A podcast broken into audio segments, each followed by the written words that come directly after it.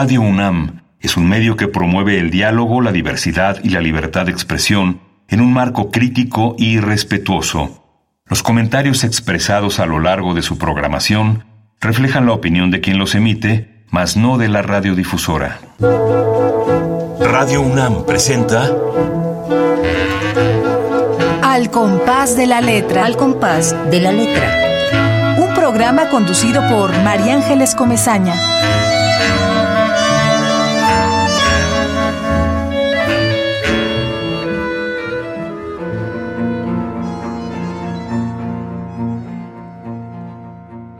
Ir al psiquiatra, escribir un poema, tomar por la cintura a la suerte y violentarla hasta el asesinato, la violencia diaria es el silencio y los roces que se ocultan o se asfixian o se sufren como a una mala madrastra.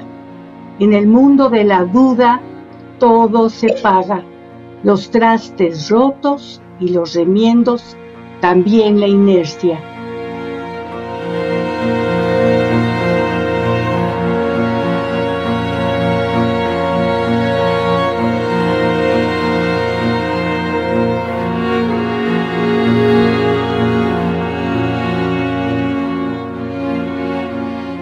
Muy buenas tardes, queridísimos amigos ya es jueves, ya son las seis de la tarde, ya estamos al compás de la letra en un jueves más llena de emoción, llena este lugar, este espacio donde estoy de emoción por escuchar la poesía de una poeta entrañable que ha aceptado estar con nosotros y se lo agradecemos mucho. Becky Rubinstein, qué honor y qué alegría que estés en este programa. Gracias, Becky. De nada, yo soy agradecida. Y qué belleza de poema nos acabas de leer.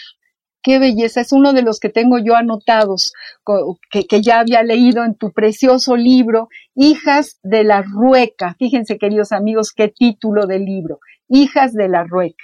Tus poemas son como espejos. Ya verán, queridos amigos, ahora que empecemos a escucharla, que empecemos a, platicar con Becky Rubinstein, cómo sus poemas nos dicen tantas cosas, nos hacen vernos a nosotras mismas. Y bueno, pues eso es todo un privilegio. Y quiero, como siempre, antes de seguir y seguir, saludar a mis amigos que sé que están del otro lado del radio, que está Ramiro Ruiz Durá, que pronto estará con nosotros leyendo sus poemas de su nuevo poemario, eh, Por Respeto, así se llama, y le mandamos un beso y un abrazo como siempre con todo nuestro cariño, igual a Esther Valdés, igual a Pablo López, que está en Tlalpan, Esther está en Monterrey, igual a Azucena, a Luis, a sus hijos, a todos los que jueves tras jueves desde hace muchos años siguen el programa y están cerca de nosotros y nos llaman y nos dicen lo que les pareció el, les pareció el programa, etcétera, etcétera. Y bueno, hoy vamos a tener un privilegio más, tener a esta gran poeta Becky Rubinstein, de quien voy a leer una pequeña semblanza que ella nos ha mandado para que todos sepamos por dónde ha iniciado, por dónde ha ido el paso de esta espléndida poeta Becky Rubinstein. Becky es periodista cultural, es traductora, dramaturga, es poeta, es promotora cultural. Estudió para maestra de hebreo en el Seminar HaKibbutzim en Tel Aviv. Su licenciatura en lengua y literaturas hispánicas, así como su maestría en literatura española, la hizo en la UNAM. Tiene el doctorado en letras modernas de la Universidad Iberoamericana. Becky ha obtenido un montón de premios. Obtuvo el Premio Nacional de Cuento Infantil Juan de la Cabada. Uy, qué bonito nombre, qué, maravilloso escritor y qué maravilloso premio. Este es del estado de Campeche por un libro que tituló Un árbol gatológico. Obtuvo también el Premio Nacional Tinta Nueva por otro libro titulado Toro Asiago. En el año de, de 1999 recibe la medalla Sor Juana por su libro Rueca de Astrolabio. En el 97 recibe la mención de honor del Premio Mundial de Literatura José Martí. Su obra infantil se encuentra a Maquemecan, corunda, pax, trillas, porrúa, junco, alfaguara y un montón de editoriales todas muy importantes, es decir, sus libros infantiles son verdaderamente distribuidos en todas partes y seguramente habrá muchos niños y no niños como nosotros, como yo, que los han leído. Puedo seguir leyendo y leyendo partes de su semblanza porque es una semblanza verdaderamente importante, pero yo lo que más quiero es que no se nos vaya el tiempo y, quiero que Becky Rubinstein nos cuente cómo inicia su camino por la poesía, qué fue la que quien la acercó o, lo que a, ella le dio este impulso de sentarse frente a un cuaderno, una hoja en blanco para escribir sus poemas. Cuéntanos algo de ti, Becky querida. Cuéntanos algo de este inicio. Siempre lo pregunto y siempre es interesante y distinto y todos tienen algo nuevo que decir. Cuéntanos tú, Becky Rubinstein. Mira, yo nací poeta y eso es indiscutible. A los 14 años ya estaba yo escribiendo un poema que se llamaba, porque quién sabe dónde quedó el papelito, adelante, siempre adelante. Y este ha sido mi leitmotiv, porque muchas veces dice, ay, ¿para qué tanto argüende? ¿Para qué tanta correctiza? Si podría yo estar muy tranquila. Y en cambio, hasta sueño con libros, pero soy una lectora empedernida, me encanta leer y yo creo que de leer a escribir, pues tan solo un paso, ¿no? Mi hermana es pintora, ella en vez de tomar un lápiz, tomó un, un pincel entonces, pues yo creo que cada quien tiene otra inclinación y vengo además de una familia de periodistas. Mi tío abuelo fue periodista en Grodno, hoy Bielorrusia. Él es, él de joven trabajó en Grodner Stime, en la voz de Grodno. Él llega a México y funda Vistime, la voz israelita. Él tenía este, un espacio que se llamaba Kurz und Scharf, conciso y agudo. Entonces, yo creo que me inspiró este tío que ya traducía en Europa poesía del ruso o hacia el ruso. Y bueno, pues yo creo que tenemos la genética. Y mi papá fue por muchos años linotipista en el periódico. De jovencito ya estaba pues batallando con los tipos en, en letras hebreas porque muchas veces rompían, se maltrataban. Había que esperar a que llegaran tipos de Francia o de Estados Unidos donde había periódico yiddish, porque ese es el idioma de, mis abuelos que llegaron de Europa del Este. Y yo, pues, sí hablo yiddish, traduzco del yiddish, que estoy traduciendo a un gran poeta Berliner, Isaac Berliner. Y cómo empecé, pues, con este libro adelante y también quiero decirles, ya casada con tres niñas preciosas que las amo, me dio una, una depresión. Por eso pongo ir al psiquiatra, pues sí. Entonces el psiquiatra me dijo, mira, ya que escribes, vete a, a la UNAM. Y llego a la UNAM y obviamente nunca se me ocurrió entrar a un taller porque ni sabía que había un taller, pero los milagros suceden. Llegó Silvia Molina, ella daba un taller y me dijo, quiero ver tus cosas. Y cuando las vio me dijo, oye, escribes como para niños. Entonces, otra amiga, Perla Schwartz, que en paz descanse, me dijo, mira, en la calle de Hidalgo hay un, grupo de escritores para niños. Ella me dejó ahí y se fue. Y ahí también encontré ángeles que me enseñaron a versificar, porque pues yo hacía como los, como un relajo ahí de, como si estuviera yo por ejemplo, tejiendo y en uno pongo dos puntos y en otro pongo 100 y luego busco 30. O sea, era, había yo necesitado una guía y me llegó en la figura de Isabel Suárez de la Prida, también ya está en otro planeta, mejor que el nuestro, supongo. Y entonces como que he tenido ángeles, así como tú, María Ángeles, que de repente me llegan y que me dicen, mira esto, mira lo otro. Y Silvia Molina tenía entonces una editorial y me publicó eh, eh, un, un, pequeñito libro que ella me ayudó a escribir porque yo entonces, yo estaba en la babia de las letras y no sabía yo gran cosa. Entonces siempre vino alguien, pasó algo pues muy interesante. Mireya Cueto, por ejemplo, también que en paz descanse, una vez me dijo, mira, en el, eh, en antropología, en el museo, eh, este, están reuniendo eh, poetas de Estados Unidos y de aquí, y entonces algunos los conocí y, o ya los conocía y, estuvo estupendo. Y todos son como escaleritas, escaleritas. Muchas veces también me tiran de las escaleritas y me siento como jugando en este, escaleras y serpientes y escaleras, ¿no? Cuando ya estoy casi ahí, ya para agarrarme bien, bien fija, pues caigo en el cero del cero. Entonces tú tienes que ser muy, muy resistente. Un amigo mío que también falleció, bueno, estoy, no los entierro por enterrarlos, yo los querría conmigo, pero bueno, Luis Bruno Ruiz, periodista, eh, yo creo que le caí muy en gracia porque entonces me publicó en varias ocasiones en su espacio en Excelsior y me dijo, mira Becky, la palabra clave es resistance, porque él hablaba y esa es la palabra clave, resistance, pero sí agradezco a Perlas y de Molina, a, a, mi amiga este, Isabel y a todos los que han estado en mi vida y que han sido como una especie de brújula, ¿no?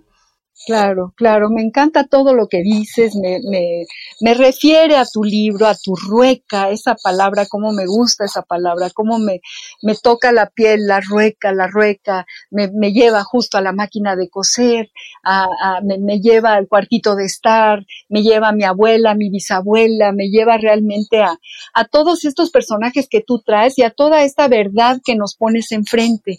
Este poema con el que iniciaste, Ir al psiquiatra, escribir un poema, tomar por la cintura a la suerte y violentarla hasta el asesinato, o sea, todas estas preguntas que te vas haciendo y luego llegas a lo más cotidiano, los trastes rotos y los remiendos, también la inercia. Todo se paga antes de, decir todo esto y, y es la pura verdad, pero es una verdad llena de transparencia, que eso es lo más difícil, porque a veces en el estambre, en la bola, nos enredamos, yo me enredo muchas veces, aquí no hay enredo, aquí hay un hilo que va saliendo, que va saliendo y dibuja una transparencia. Y me emociona, me emociona que hables de Silvia Molina. Queridos amigos, estamos hablando con Becky Rubinstein, con esta gran poeta, y yo pongo cosas personales porque no puedo hacer otra cosa.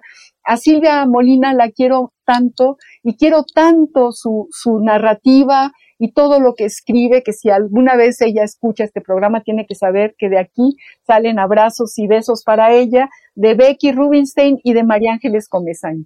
Ella hizo esta bellísima editorial Corunda, donde publicó cuentos de ella, cuentos preciosos. Hay uno que tiene un título muy sugerente y que es La ternura total. Total, y tengo muchas ganas de leer tus cuentos y quiero que nos leas más, mi querida Becky, que nos leas un poema más antes de ir a la palabra que, seleccionaste, que es una palabra que ahora que oigo tu voz y la intensidad con la que hablas, me doy cuenta por qué seleccionaste esa palabra. Léenos otro poema de este bellísimo libro, Hijas de la Rueca. Bueno, ahora voy a hablar sobre Sor Juana, que realmente hay veces me siento una Sor Juanita que está ahí viendo a la Sor Juanota y me inspira y me sigue inspirando igual que Ramón López Velarde y muchos poetas que, que, me, que me siguen simbrando. Bueno, en vez de hablar tanto, vamos a, a, sacar a hermana Juana.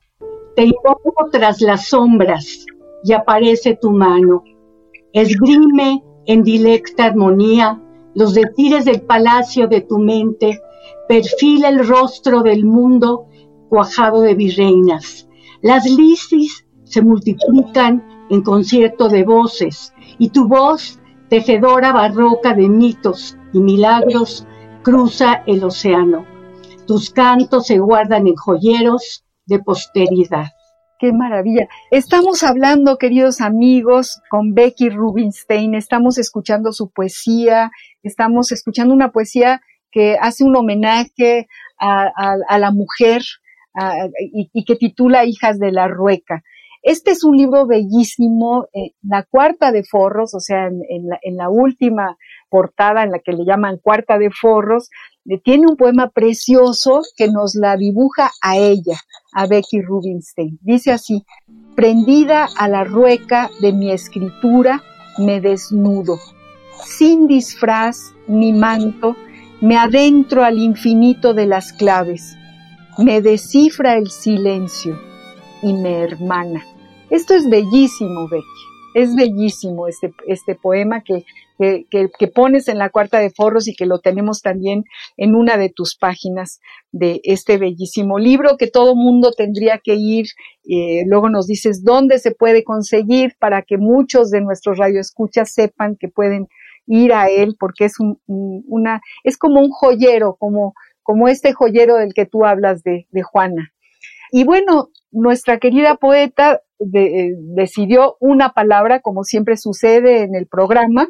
Fíjate qué chistoso, Becky. Cada uno de los poetas que ha llegado trae su propia palabra y muy pocas veces se repiten. Es increíble. Viento, agua, sol, camino, calle, banqueta, azotea, han sido un millón de, es un diccionario de palabras que todas tienen que ver con, un, con una especie de latido. Y bueno, Becky Rubinstein trae la palabra pasión. Y vuelvo a decirles, oímos su voz, oímos lo que nos cuenta y está totalmente inmersa en la pasión. Y vamos a ir al diccionario del español de México, del Colegio de México, a ver qué dice sobre esta enorme palabra. La ruta de la palabra.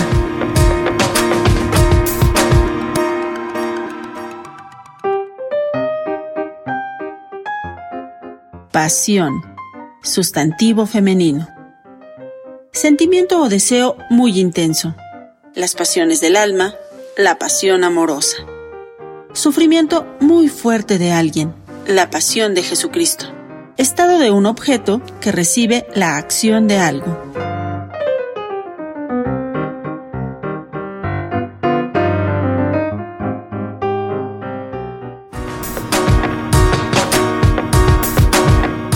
La ruta de la palabra.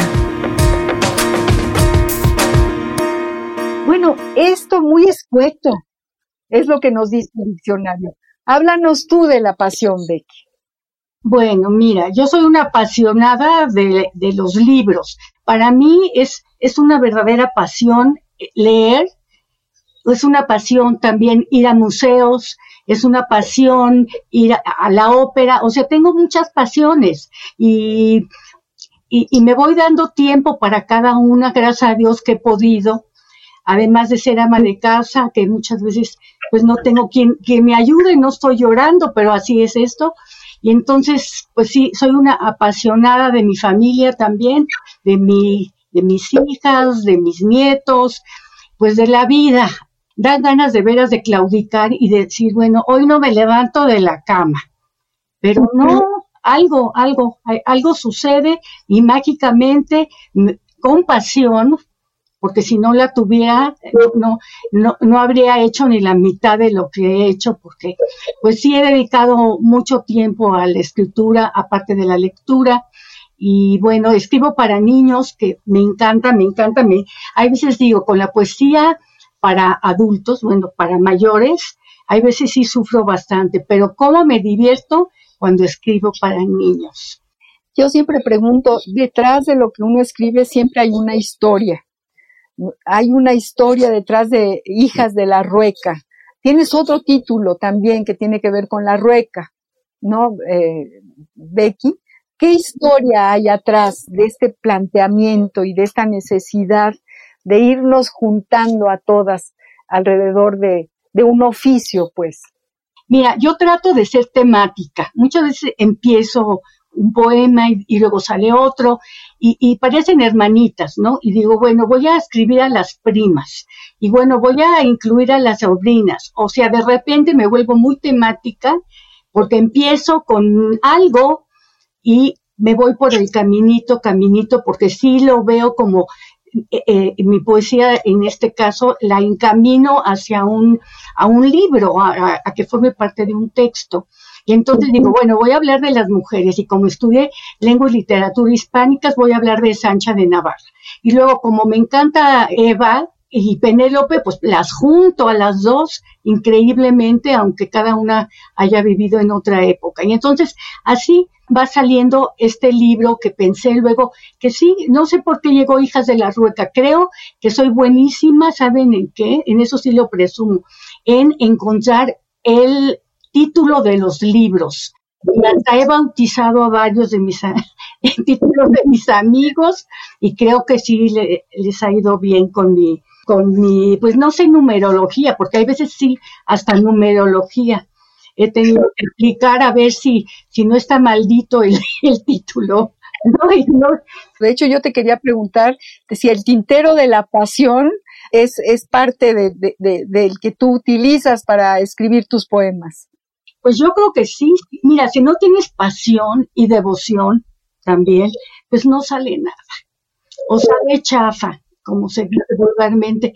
Yo creo que si no estás impelido, yo a veces ya, ya tengo un rato de no escribir de poesía porque ando en traducción del yiddish al español ahorita, de uno de los grandes del siglo XX junto a Jacobo Glanz, a don Jacobo Glanz. Fueron tres, digamos, Berliner, Tchaikovsky y Glanz, que escribieron en los años 20 el primer libro en yiddish. Entonces ahora estoy traduciendo y entonces no he escrito poesía, porque pues no puedo hacer todo a la vez, pero si de repente entro en el eh, o en el apasionamiento o, o, o, me hundo, porque también hay veces me hundo con pasión, y entonces pues tengo que salir yo y rescatarme y, y, la poesía me rescata mucho. Me apasiona y leer poesía. Yo no sé muchos, dicen, esta lee poesía, está loca, ¿no? Lea a Juana, a Góngora, bueno, ¿a quién? A, sí, yo leo mucha poesía y me encanta la poesía y celebro la poesía. Incluso hay un premio, que lo agradezco, premio Becky Rubinstein de poesía para niños. Ya va a ser la tercera entrega.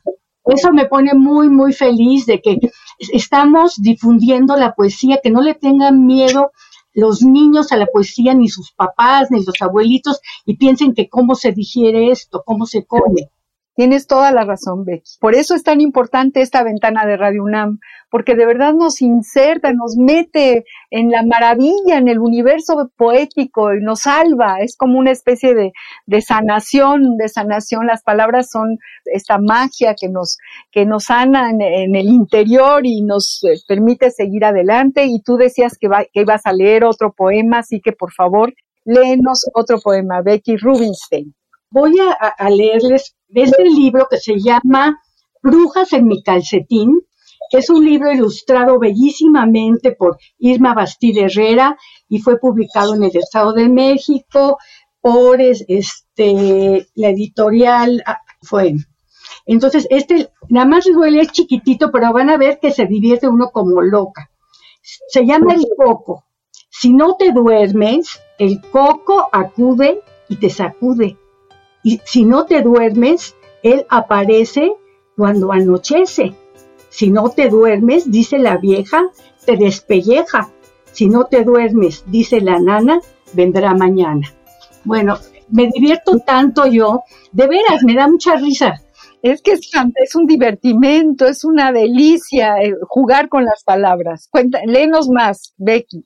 A ver, se llama en el cementerio, porque este libro ha sido muy querido para época de Halloween.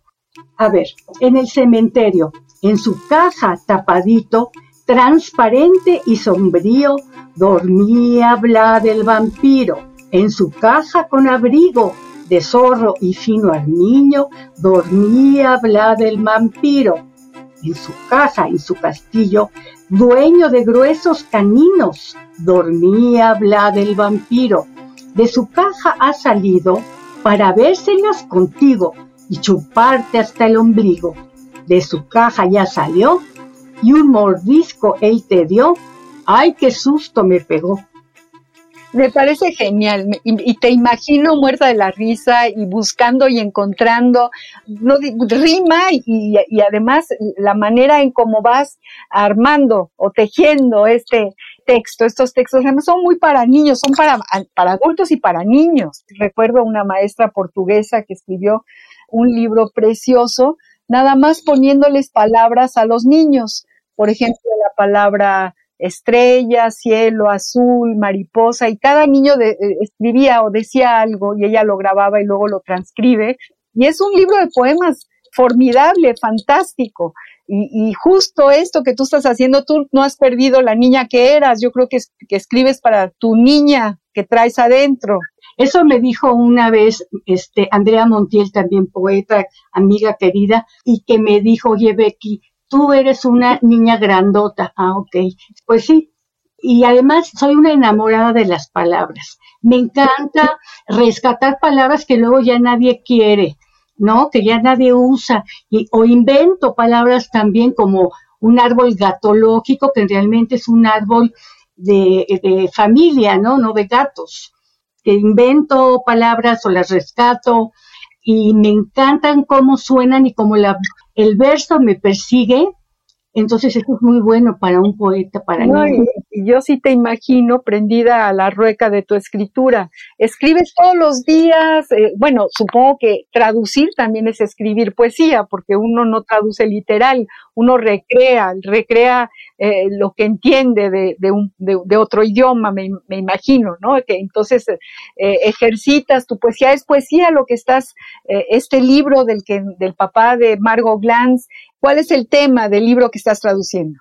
Ah, se llama Ciudad de los Palacios, nada más ni nada menos. Un, un polaco que llega a México y que encuentra pues lo, una nueva realidad, otro mundo, y, va por Tepito y ve esa pobreza y ve, este, él era comunista y era muy amigo de Diego Rivera. un Palacio, Ciudad de los Palacios, está ilustrada, iluminada, recreada linealmente por Diego Rivera. Hay una foto de tanto el poeta como de, del pintor este, que nació el 8 de diciembre como yo, por eso me acuerdo, este, ¿no? que somos tocayos en el día de, de, nuestro nacimiento. Y entonces ese libro es maravilloso porque habla de ese México que él está descubriendo al llegar. Habla de Teotihuacán, habla de, de, este, ¿de qué más habla? De mm, sus viajes a, bueno, por toda la República, y es un libro maravilloso. Yo traduje para un libro que se llama Tres Caminos, cuando traduje a Glanz, Likovsky y Berliner, traduje varios poemas que han circulado y luego me hablan de incluso de, de la Biblioteca de México y me dicen, oye, podemos utilizar para un ensayo la traducción. Y así me ha pasado también Claudia Terik una querida amiga. Sí, queridísima, yo formo parte de su inmenso libro. Ah, del inmenso libro, ah, tú también, lo voy a buscar bien, bien. Y, lo, lo, que incluyeron fueron mis traducciones. Ah, qué fantástico, Beck. Pues yo los, las voy a buscar porque ahí lo tengo, un libro de más de mil páginas. Ahí estás, Becky, qué maravilla. Sí, pero como traductora. Y entonces no trato de trabajar casi todos los días. Descanso si también es Shabbat, no por, porque pienso que es, el sábado es un día que uno debe dejar todos los aparatos y desconectarse y yo creo que pasarla bien y hacer lo que yo quiero, porque yo sé que hay veces sí tengo que trabajar domingo y trato de trabajar duro entre semana, para, porque si no siento que me siento en un gran vacío necesito trabajar para conectarme conmigo misma y con el mundo y no deprimirme, porque ese es el problema de los poetas. Pero pues sí, es lo que digo, que yo estoy muy emocionada con este libro. Es un libro como de 200 páginas y no fácil, porque siempre digo que estos poetas hablaban demasiado bien. Y yo, aunque fui a una escuela judía, pues hay muchas palabras pues poéticas, entonces hay que estar pues tratando de, no, también de no, de no traicionar al texto y me divierto muchísimo. Me encanta escucharte, Becky. Vamos a respirar hondo. Estoy muy emocionada escuchando a Becky. Vamos a oír a un grupo de mujeres que seguro también pertenecen a la rueca de Becky eh, han, escrito una belleza de canción, ellas son violinistas, chelistas, guitarristas y cantan, y se llaman Las Migas, y vamos a escuchar con toda palabra. Con toda palabra, con toda sonrisa, con toda mirada, con toda caricia acerco al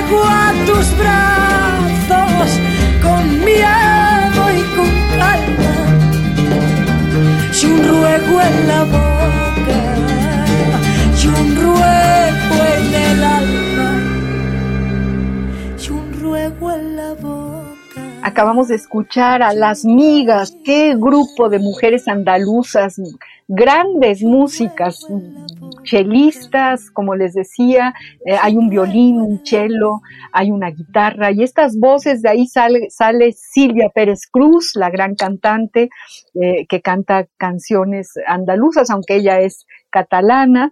Y bueno, estamos en este programa delicioso platicando con nuestra querida Becky Rubinstein, eh, que nos está abriendo la puerta de su vida, de su manera de, ver el mundo y nos encanta, me encanta escucharte Becky y, y lo que más quiero es que nos sigas leyendo de los poemarios que tú tengas ahí, de los poemas que tú quieras leer.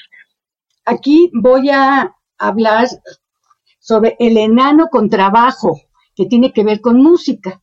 El enano con trabajo, con trabajo, con trabajo, levanta su contrabajo. Es tan bajo, pero bajo, que lo miran con trabajo y lo cargan sin trabajo. El enano con trabajo es tan majo, es tan majo, de un gigante solo un tajo. Quedó muy bien para lo de majo, ¿no? De, de las españolas. las españolas, quedó majísimo. quedó fantástico, Becky, qué, qué, qué maravilla, porque todo esto es como un puente entre, eh, bueno, es para todas las edades, pero es para niños. Los niños yo creo que se emocionan de ver cómo pueden jugar con las palabras, cómo puedes plantear este juego maravilloso de, de, de las palabras en tu, en tu papel en blanco, Becky. ¿Qué más nos vas a leer? Y dinos de qué, de qué poemario.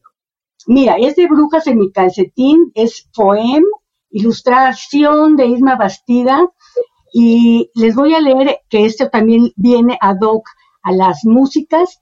Se llama Morona la gigantona, porque ellos son, ¿cómo dijiste que se llaman? Moronas. Migas, las migas, las migas, como miga de pan, como migas de pan. Ah, ok, porque la morona también es, tiene que ver con el pancito. Claro. Calza barcazas de lona, morona la gigantona. Con ellas baila muy mona y jamás se desmorona. La danza nunca abandona, morona la gigantona. El baile nunca perdona, la giganta zapatona. Sus faldones almidona, morona la gigantona. Para bailar lo pregona como reina sin corona. Reina que nadie destrona, por alegre, por bailona, y aunque se llame morona, es giganta, gigantona. Ya sabes que me encanta también la musicalidad. Becky, tú tienes un oído increíble, no sé si tocas algún instrumento, pero qué musicalidad logras, eh, eh, qué ritmo, ahí va, tac, tac, tac, lo vamos oyendo, nos, va entrando por el sentido de lo que significa y por el sentido musical que le imprimes. Sí, es que yo digo que el, el este, me persiguen los versos, o sea, yo nací poeta y nací demasiado sensible para este mundo, pero es uno de los ingredientes, un buen oído, paciencia, resistencia y el oído, ¿no? Que yo creo que si lo tengo para bien o para mal, porque cuando alguien grita muy fuerte, entonces incluso me, me, me descompone, ¿no? Es para bien o para mal porque está para, pues para oír cosas bonitas, no gritos, ¿no? Me parece lindísimo. Y, bueno, sigo pensando en, eh, en preguntarte de, de, qué edad, a qué edad empezaste, cuál fue tu primer poema, qué detonó ese primer poema, un juego, una canción, cuéntanos. Pues fue adelante, siempre adelante, no sé ni lo que estaba yo haciendo, pero pues empecé a llenar cuadernos y cuando estuve en Israel escribía muy, muy, pero muy mal en hebreo, porque se puede escribir mal en cualquier idioma. Y luego cuando sí, este, la vida me llevó al psiquiatra, ni modo, así es esto, mi él me mandó a la universidad porque me dijo, ahí te van a enseñar. Y la verdad, lo aprende uno en la práctica. Yo creo que el gerundio es la forma más inteligente para aprender, ¿no? Aprendes haciendo, ¿no? Cantas cantando, escribes escribiendo, traduces traduciendo y es esto. Pero yo creo que sí, para los niños la gozo tanto. Y sí empiezo con, digo, tengo este, esta brujita. Ah, bueno, entonces ahora voy a hablar de gnomos, ahora voy a hablar de vampiros, ahora voy a hablar y así me voy extendiendo en esa temática que es variopinta, ¿no? Y, y muy loca. ¿Y cómo empezaste? ¿Cuál fue tu primer poema? ¿De qué edad? A los 14 años. Te pusiste a escribir y se lo enseñaste a alguien y, No, ni, sabía lo que estaba yo haciendo, ni sabía, no, para nada, era, ¿no? Como mi hermana que tomó el pincel y a lo mejor ella sí sabía lo que estaba haciendo, pero yo no. Y no se lo enseñé a nadie, pero bueno, este, tuve que empezar desde la cloaca literaria, porque, por ejemplo, Isabel este, Suárez de la Prida fue la que me enseñó a versificar. Entonces estábamos escribiendo un, poema que se llamaba Dame tu mano, niño de abril. Creo que si no la volví loca la pobre, tratando de hacer algo decente, pero yo creo que echando a perder se aprende. Entonces, pues así fui aprendiendo y ya son muchos años, ¿eh? Es muchos años de trabajo, no hay milagros. A lo mejor hay algunos, ahora en la juventud es más milagrosa, que yo. Pero cuando veo el resultado y que sí, algunas editoriales me buscan, por ejemplo, de, Argentina me, buscaron para un libro que fue premiado ahorita, de mil libros, se escogieron 100 libros, creo que es ONG, que se llama Cuatro Gatos de Florida. Entonces, eligieron ese libro porque es un libro sobre holocausto, es otro de mis temas. No me digas que ese es otro de tus temas, cuéntanos, ¿cómo? Mira, resulta que me empezaron a buscar sobrevivientes del holocausto. Y uno, después de que trabajamos el libro, me mandó con un amigo y así estuve escribiendo. Y yo tengo mil recortes de holocausto y, es, y ahorita se publicó en Colombia un libro que se llama El del auténtico mostacho, que habla sobre el, neonazismo y Hitler y tiene que ver con este Charlie Chaplin, que él me, encanta cuando sale de Führer y cuando sale del judío del, del, este, del gueto. Entonces, en eso me inspiró, por ejemplo, hay veces leo algo y me inspira. Entonces tengo varias cosas, una, uno, un libro sobre una amiga mía, Dolly Bestandi, que ya sí fue sobreviviente. Su mamá la guardaba en un bote de basura. Cuando él es, es, pues ahí iba, le decía a la mamá, es, es Kind, o sea, come, come mi niña en Yiddish, y la niña ya sabía que le iban a meter al bote de basura. Y así sobrevivió esta niña. Entonces fue publicado por Pearson, pero Pearson ya cambió de ruta y ahora estoy con otra editorial, Mango Manila, que está interesada en... Pero ¿es una historia, es una novela, es una narrativa o es, es también un poemario, Becky? No, es una como novela corta pero biográfica. ¿No? Sobre, sobre Dolly, porque cuando ella me contó lo de Es Esman King, o sea, dije, ese es el momento en que tengo yo que empezar a trabajar con Dolly, que, la conozco de muchos años. Ella sí llegó de, de, de, de Bergen-Belsen, creo. Así tengo bastante obra inédita, varias cosas, pero el libro de Argentina, de la colección, más bien de la editorial Pupec, que quiere decir ombligo, porque a través del ombligo uno eh, transfiere valores y transfiere historia, ¿no? Qué importante, qué interesante todo lo que has recorrido, Becky Rubinstein. Como te decía, estoy tan feliz de tenerte, estoy aprendiendo tantas cosas. No me queda más que leer mucho de lo que has escrito, estar cerca de ti, aprender de ti, de este enorme talento y con esta sencillez eh, lo estás, haces maravillas y, lo, planteas como, como si fueras caminando así y que no tuviera absolutamente ninguna, ninguna complejidad. Y eso me maravilla, porque es cuando tienes en la piel la literatura, la escritura, cuando puedes realmente ejercerla de la manera como tú la ejerces. Y tenemos una pequeña cápsula siempre en este programa y seleccionamos para ti una carta eh, este, este espacio se llama domicilio conocido, epistolario, domicilio conocido. Ve qué belleza de carta le escribe Miguel Hernández a su editor, José Ballester, un gran editor y también escritor. Y así empieza. Epistolario, domicilio conocido. Domicilio conocido.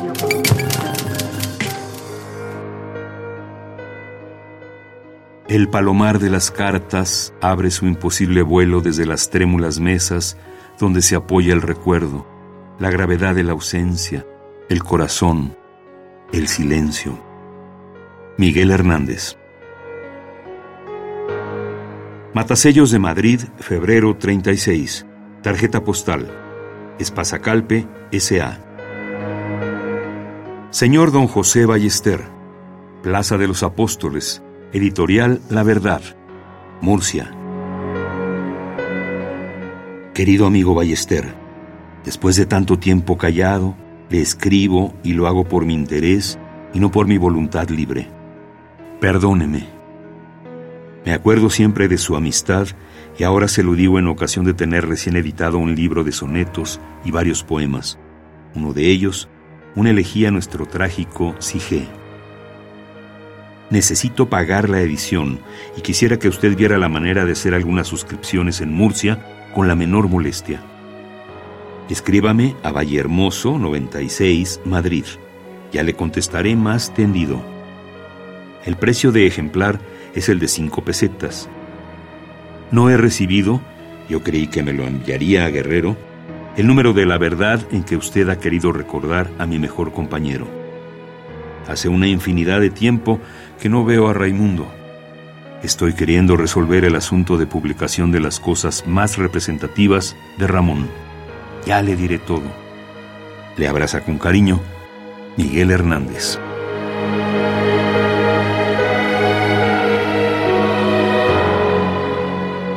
Y bueno, esta es la carta, una carta que empieza con un verdadero poema, Becky. ¿Tú cómo ves esto de los epistolarios? ¿Cómo ves esta carta que empieza diciendo el palomar de las cartas abre su imposible vuelo desde las trémulas mesas donde se apoya el recuerdo. ¿Cómo ves, Becky Rubinstein, eh, esta carta de Miguel Hernández preocupado, dolido, sin dinero, eh, que le escribe a su editor eh, en, son de, de petición de ayuda? Pues me parece una maravilla lamentable, ¿no? De que primero las palabras y, en tan corto nos llega al alma, pero qué tristeza que los eh, eh, poetas o los artistas en general tengan que batallar tanto. Si batallan con su obra, luego tienen que tocar puertas, ¿no? entonces eso lo veo como con tristeza, pero veo aquí que, es un gran escritor de, de, de, epístolas, no cualquiera, ¿eh? Yo cuando escribo cartas son muy O sea, voy al grano y nada de poesía y nada de nada, pero realmente es, es un género importante y bueno, y muy antiguo, porque mucha gente no había estos medios de comunicación y las cartas llegaban o no llegaban o se perdían o nunca fueron escritas también. Entonces, esta es una carta escrita y ¿dónde la encontraste?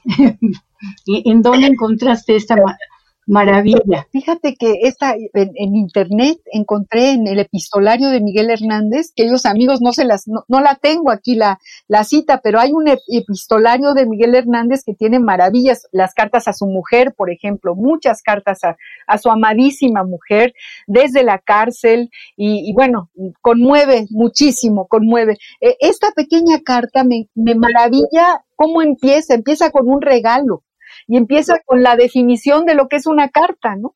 Una carta, la gravedad de la ausencia, el corazón, el silencio, desde las trémulas mesas donde se apoya el recuerdo. Me parece verdaderamente la síntesis de lo que implica eh, el regalo, ¿no? O sea, una carta, te imagino, imagino tus cartas llenas de, maravillas, llenas de, de cosas originales, de, de, regalos para, para la persona a la que se la diriges. Mira, yo este, eh, cuando estuve en la universidad sí aprendí de teoría literaria, que en la novela se puede meter de todo.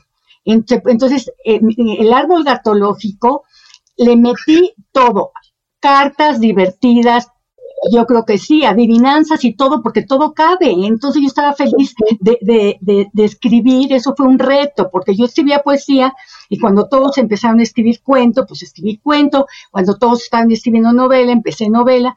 Y ahora estoy escribiendo novela este, para adolescentes y no. Y la verdad, pues me ha gustado muchísimo hacerlo, sobre todo me baso en México porque pues soy una admiradora del arte mexicano, mi casa es tiene un cuarto oaxaqueño y, este, y yo muy feliz cuando veo todo los alebrijes y los alfombritas y la lámpara que sin saberlo era de Oaxaca. Imagínense el destino, ¿no? Tenía que pasar, venir a mi casa esa, esa lámpara. Y entonces, pues sí soy una, me encanta todo, todo, todo, todo esto. Y ahorita salió un libro que sí lo quiero presumir, que se llama Las cuatro Paolinas Polinsky, que habla sobre Ramón López Velarde. Es su poesía, la leo, la leo, no me canso de leerla, me fascina. Me fascina lo novedoso, pero envuelto en, en lo antiguo, no sé, como que es muy atrevido y a la vez como que se limita de hablar de ciertas cosas, pero cuando lo, lo, lo, lo dice, lo dice magistralmente. Yo, la verdad, soy, eh, entonces escribí esta novela que está publicada por Delirio, que es una editorial que está apostando por mí, y, si quieren les leo un poquito para que vean cómo la, la cancioncita me persigue, ya sea escribiendo este, poesía o narrativa. El sueño de Clementina. Cierta noche Clementina soñó con cuatro yeguas retozonas, la primera de color azabache que relinchaba apenas, la segunda del color del frijol bayo, relinchaba medianamente, la tercera en cambio la del color rojo quemado y quemante, relinchaba fuerte, furiosa, furibunda, la cuarta la de pelaje albo, del color de la nieve, relinchaba suavemente con dulzura.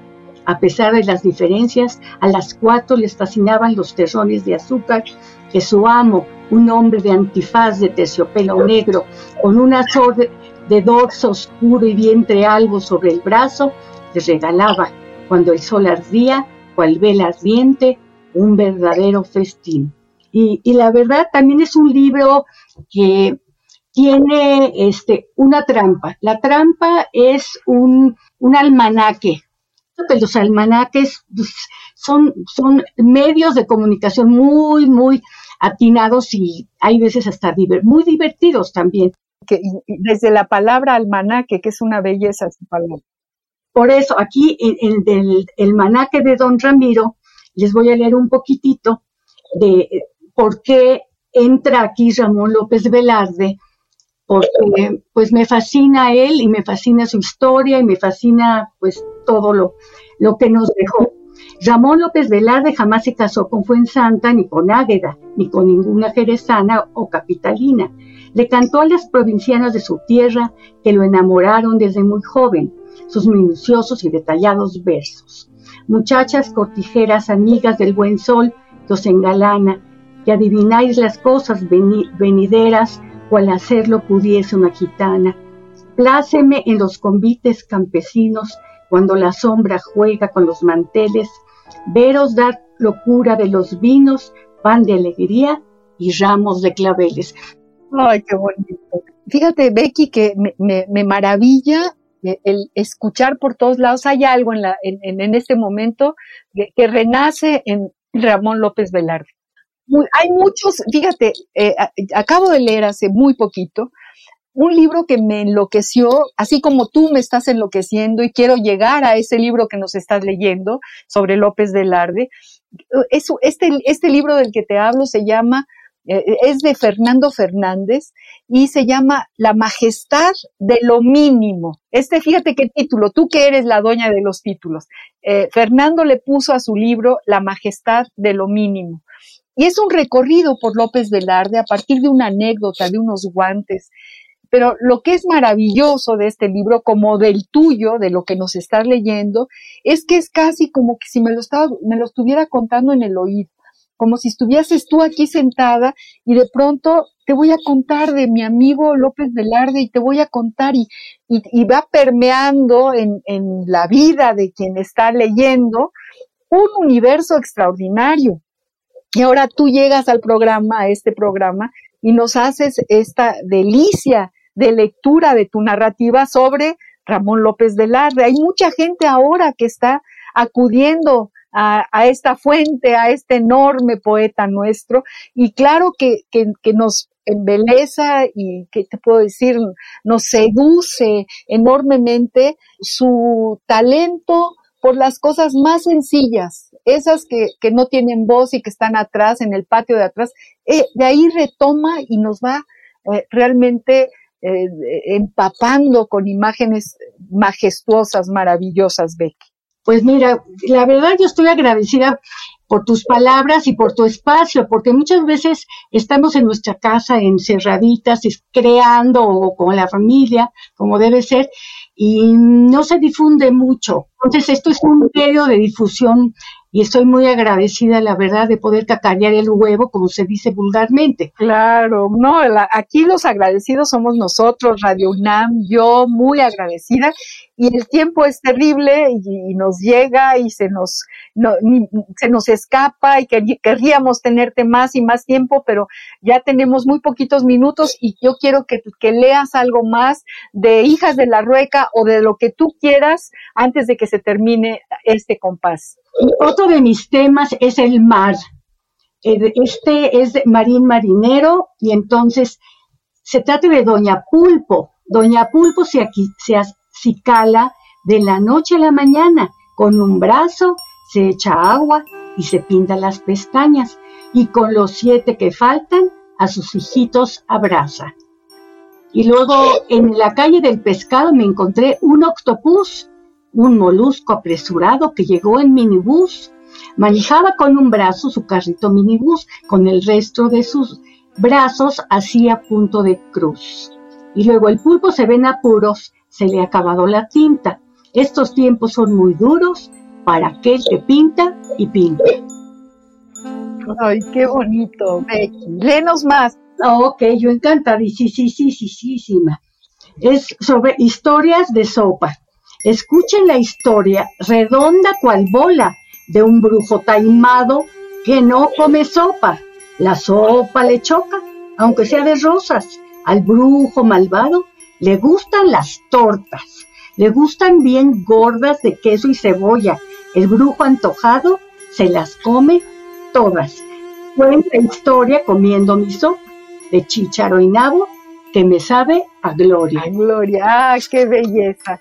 Becky Rubinstein, qué privilegio tenerte cerca, qué delicia oír tus poemas.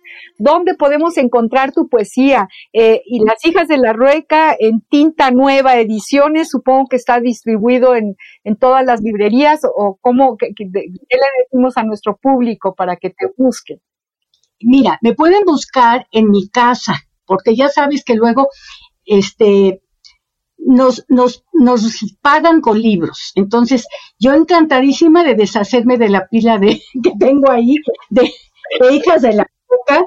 Y este, Brujas en mi calcetín ya salió en varias ocasiones, pero ahora, pues lo van a subir, no me preguntes algún medio. Las cuatro Paulinas Polinsky, esas están en editorial Delirio y pues buscan Delirio y ahí les sale. Y tengo también de bebés, uno que se llama Globos, Gallinas, Botones, de ese sí tengo. Es que les digo, a los escritores muchas veces nos, nos pagan con, con libros y pues ahí están los libros. Bueno, pues lo que podemos hacer es pedirle a nuestros radioescuchas que estén interesados que eh, escriban o hablen a Radio UNAM eh, diciendo que están interesados en estos libros y entonces con mucho gusto les damos eh, eh, la, dirección o, el lugar a donde tú puedas estar para poder para poder eh, recibir este libro. Es un regalazo. Yo lo tengo ya aquí, no lo pierdo y lo voy a seguir leyendo porque ya, ya los libros forman parte de uno, como tú bien dices, no puedes estar sin un libro. Yo tampoco. Y ahora Las hijas de la Rueca también es parte de mis libros, de estos que voy a tener siempre cerca, de los que yo aprendo. Muchas gracias, Becky, por este programa. De verdad te lo agradezco muchísimo. No, yo te agradezco a ti y, agradezco la paciencia de los que están escuchando el programa y me encantó escucharte y escuchar a estas migas, ¿se llaman? Las migas, las migas, fantásticas.